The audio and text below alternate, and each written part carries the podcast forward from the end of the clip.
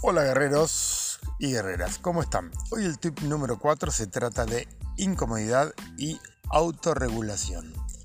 ¿Por qué es tan interesante un poco de incomodidad? Ancestralmente buscar recompensa y placer era una buena estrategia para sobrevivir.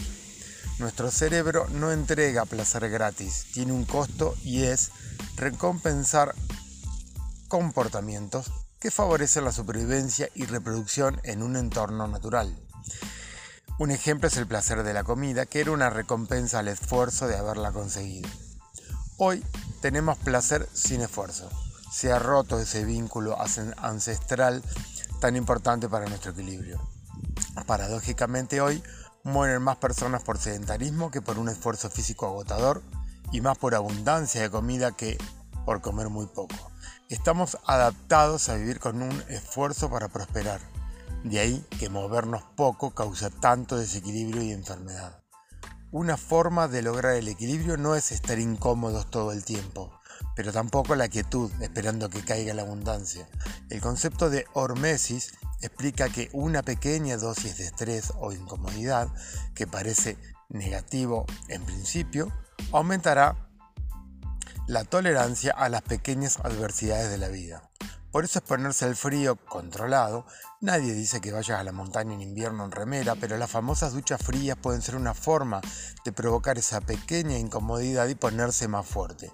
Un ejemplo es que un poco de frío o cambio brusco de temperatura ya nos afecta. Eso es provocado por estar todo el tiempo bajo una temperatura constante con la ayuda de la tecnología, calefacción, aire acondicionado, etc. en autos, casas, trabajo y negocios de compras. Un ejercicio intenso también te fortalece. Un ayuno, cuando puedas, lo mismo, no va a matarte, sino lo contrario. Lo que no se estimula se pierde y las consecuencias están a la vista. Otro concepto importante es la autorregulación. Diferente, pero importante. Conocerte hasta dónde puedes hacer un esfuerzo. A veces es más importante que cualquier método de entrenamiento o ejercicio, por más increíble que sea. Un esfuerzo aleatorio, desmedido y no planificado puede restar más que sumar y es fácil caer en ese error. ¿Y de qué depende que tengas más o menos energía, fatiga o limitación para hacer un esfuerzo? Después de décadas donde aprendimos los profes a programar máximas repeticiones y métodos, hoy se llegó a conclusión de que no está en nuestros músculos o pulmones, sino en nuestro cerebro. El cerebro integra multitud de variables y nos hace sentir un determinado nivel de esfuerzo, que tiene que ver con factores no solo fisiológicos, ¿no? sino psicológicos también. Este esfuerzo se puede ver a través de una escala donde mide el esfuerzo percibido. Por eso que cuando llegas al gimnasio pregunto cómo estás, cómo te fue, y en general en unos segundos se puede identificar que no es el día para un entrenamiento intenso. O lo contrario, al entrar en calor puede cambiar inclusive mi concepto y aunque llegas cansado puedes hacer mucho. Seguro les pasó alguna vez.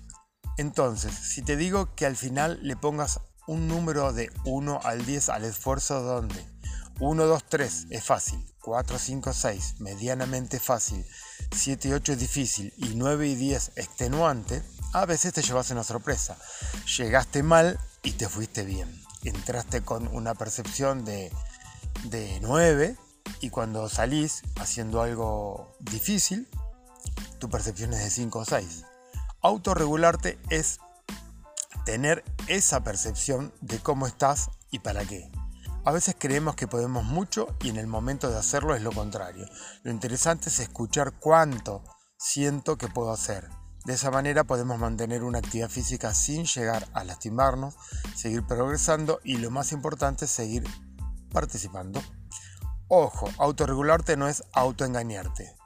Y si pensás que sos tu mejor amigo, así no te fallás. Bueno, a estar más conectados de manera de percibir esas sensaciones que nuestro cuerpo tiene para decirnos. Gracias por escuchar o leer. Un abrazo grande.